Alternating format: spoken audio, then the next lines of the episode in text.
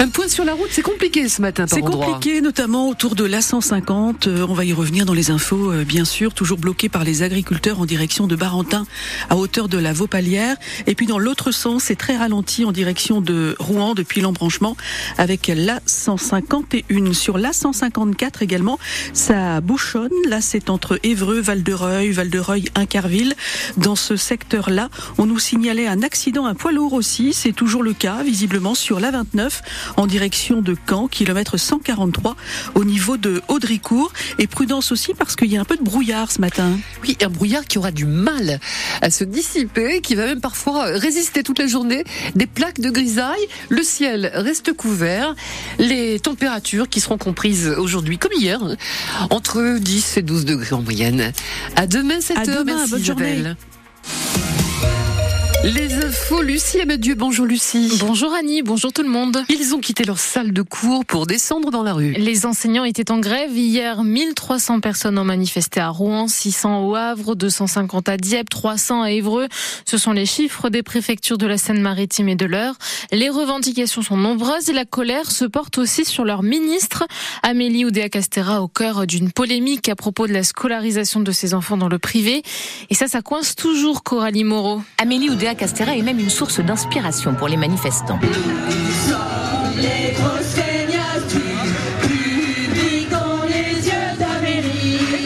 Sur les pancartes, la ministre inspire aussi. Méline est professeure de français dans un collège prioritaire. Il y a Christophe Mahé qui chante euh, Il est où le mépris? Il est où? Et on a notre ministre qui répond Il est là. Dans mon collège, je tiens un club égalité et je comprends pas comment on peut avoir aujourd'hui des classes non mixtes financées par euh, l'éducation nationale en fait. Au-delà du mépris, il y a les difficultés qui s'accumulent et ce n'est plus possible pour Raphaël, professeur de musique. La liste est tellement longue, on sait même plus quoi lister. Mais bon, la priorité c'est les groupes de niveau qui concernent surtout mes collègues en français et en maths. C'est l'avis justement de Magali, enseignante à Marom. On va mettre les moins bons élèves de 5e et de 6e dans un seul groupe pour faire une classe de nuls, entre guillemets, et donc stigmatiser encore plus ces élèves. Nous, au Collège Alain, on est en REP. On a besoin justement de les aider, ces élèves, et pas de les pointer du doigt comme étant nuls. Les difficultés, elles se traduisent aussi par une crise des vocations. Mathilde est professeure depuis 5 ans et comme beaucoup de jeunes, elle déchante. Je suis tiraillée entre le, mon métier que, que j'aime énormément et les moyens qu'on me donne qui me mettent dans des situations affreuses et qui me mettent en échec. Nous n'avons pas de tracteur, mais on a des fourches, notre colère et des baskets, ont scandé les manifestants qui se disent prêts à de nouvelles mobilisations. La suite du mouvement est en cours de discussion avec des annonces prévues cet après-midi selon Claire-Marie Ferré. C'est la co-secrétaire académique du SNES-FSU, syndicat majoritaire dans le secondaire. Elle souhaite de nouvelles mobilisations à partir de la semaine prochaine. Elle était l'invitée de France Bleu Normandie ce matin. Interview à écouter en intégralité sur notre site internet francebleu.fr. En Seine-Maritime, les agriculteurs comptent rester jusqu'à cet après-midi sur l'A150. C'est bloqué à hauteur de la Vaupalière en direction de Barentin. Ils partiront ensuite en cortège à Rouen devant la préfecture du département. Dans l'heure, toujours impossible de rouler dans les deux sens au niveau de Saint-Aubin-sur-Gaillon et Vernon, mais aussi vers Épone dans les Yvelines. Les agriculteurs euh, attendent des actes comme les mesures écrites, euh, comme les mesures écrites faites par Gabriel Attal hier. Le Premier ministre a annoncé le renforcement des lois Egalim qui assure le revenu des agriculteurs, 150 millions d'euros de soutien fiscal et social aux éleveurs, ainsi que la suppression du plan Ecofito qui vise à réduire l'usage des pesticides de moitié d'ici six ans. Ce dernier point est décrié par la Confédération paysanne, le troisième syndicat agricole, assure rester mobilisé. La Confédération paysanne ne bloque pas les autoroutes en Seine-Maritime et dans l'Eure. Un violent accident de la route ce matin à Elbeuf. Deux voitures se sont percutées en face à face il y a maintenant une heure.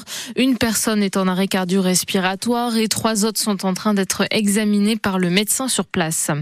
On ne tue pas par amour, rappelé hier l'avocate générale au moment de ses réquisitions devant les assises de Seine-Maritime. La jeune femme jugée pour avoir poignardé à mort son petit ami il y a trois ans maintenant au Havre.